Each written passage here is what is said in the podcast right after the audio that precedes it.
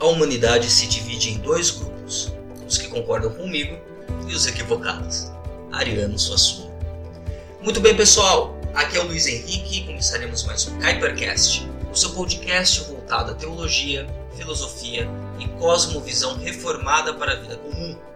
Puxe seu café e sinta-se iluminado em temor e tremor diante de Deus e sua criação.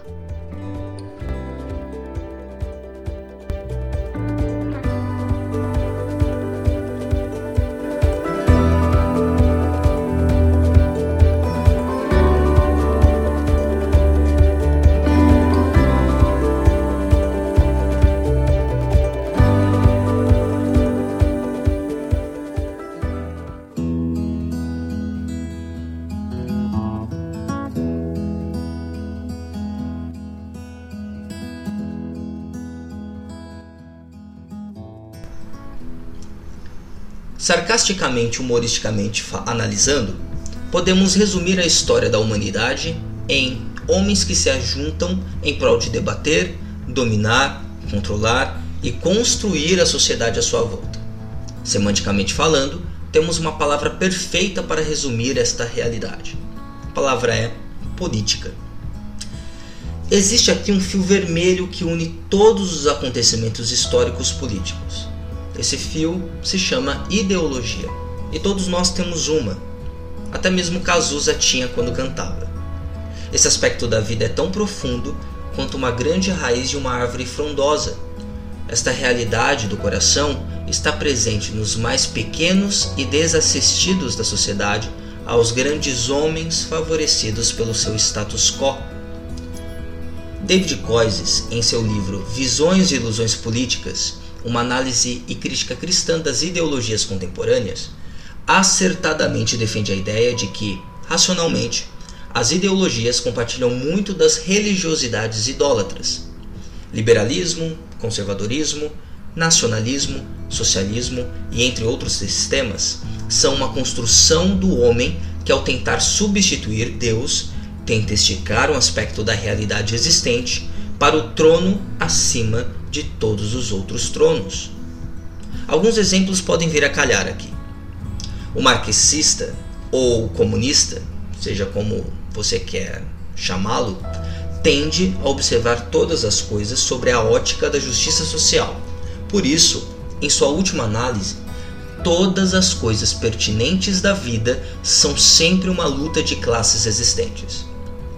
Outro exemplo está localizado no âmbito mais conservador popular, que visa defender ideais voltados à família, instituições clássicas e à conservação de valores estrictos nacionais, tendendo a encarar qualquer dissonância ou discordância em debates públicos como uma afronta a coisas sagradas, como se houvesse de fato uma certa sacralidade em suas próprias ideias.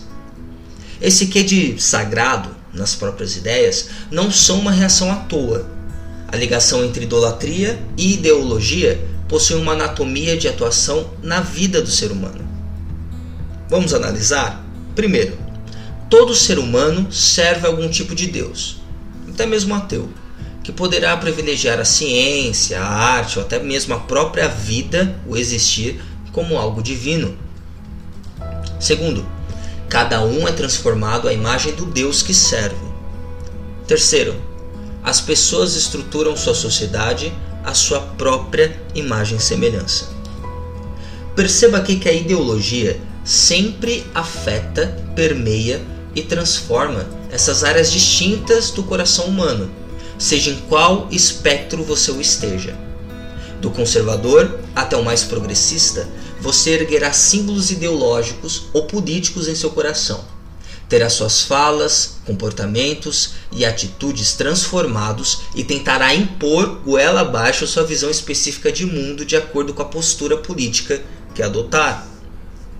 Não à toa que encontramos em nossa realidade de debate a chamada hiperpolarização, onde a conversa, diálogo e construção podem ser facilmente substituídas por um xingamento pueril como fascistinha, ou socialista de iPhone. Mas e o cristão? Aqueles que são povo de Deus. São pessoas imparciais quanto às vertentes desse mundo? Bem, o cristão, assim como qualquer outro cidadão, possui um lugar específico de fala e postura. Mas ao invés de condições duras e ressequidas das ideologias existentes, o cristianismo é mais amplo e dinâmico que qualquer outra postura religiosa.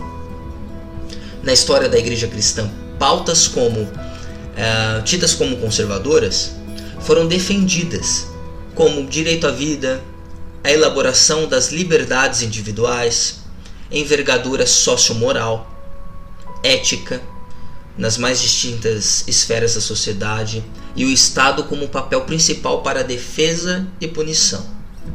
Porém, na mesma intensidade, aspectos tidos como mais progressistas, como a preocupação da marginalidade moral, questões de exclusão étnicas, a reconhecimento de dignidades individuais e plurais, foram ferreamente discutidos e defendidos no seio da igreja também.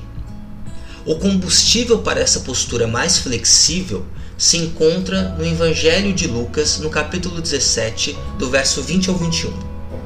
Certa vez, tendo sido interrogado pelos fariseus sobre quando viria o reino de Deus, Jesus respondeu: O reino de Deus não vem de modo visível, nem se dirá: aqui está ele ou lá está, porque o reino de Deus está no meio de vocês.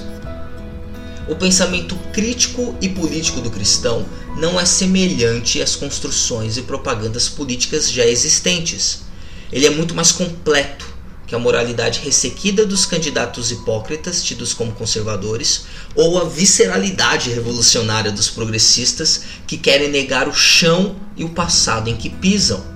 Ele é mais amplo. A postura cristã visa no bem maior por reconhecer a imagem e semelhança de Deus em cada indivíduo, mas entende que as estruturas de corrupção possuem raízes mais profundas que partidárias ou ideológicas. As raízes estão na miséria humana e a política é uma ferramenta de administração da justiça muito limitada, não sendo possíveis de resolver o real problema da humanidade, que de fato é o pecado, a idolatria, a utopia que criamos no lugar de Deus e o seu reino. Goldsworth diz que a ideologia amadurecida é uma falsa revelação da criação, da queda e da redenção. Esse drama que permeia nossas vidas.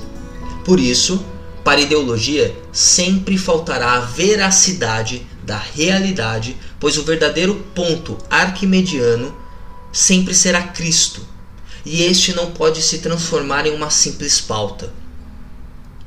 Discurso como igualdade, liberdade, fraternidade ou Deus, pátria e família, desgarrados da pedra angular que é Cristo, o Rei do reino de Deus, são como vapor, mas que podem ser usados para influenciar o coração ansioso, como massa de manobra política para homens gananciosos.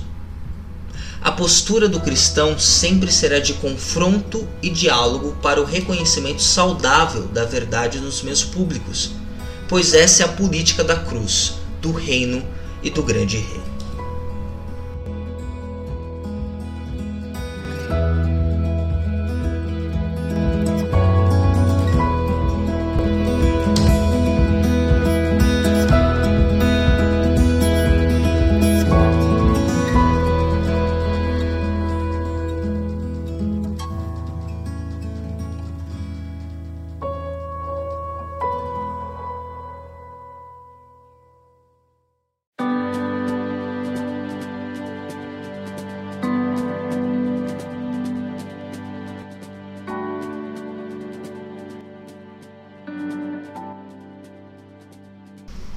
E aí, gostou?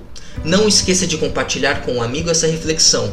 Siga-nos também no Instagram e Facebook com o Kuipercast. E você sabia que o Kuipercast está também no YouTube? Somente procurar como Kuipercast, assinar o canal e compartilhar caso você tenha sido edificado com esse episódio. Bem, recados dados, até o próximo episódio e um grande abraço.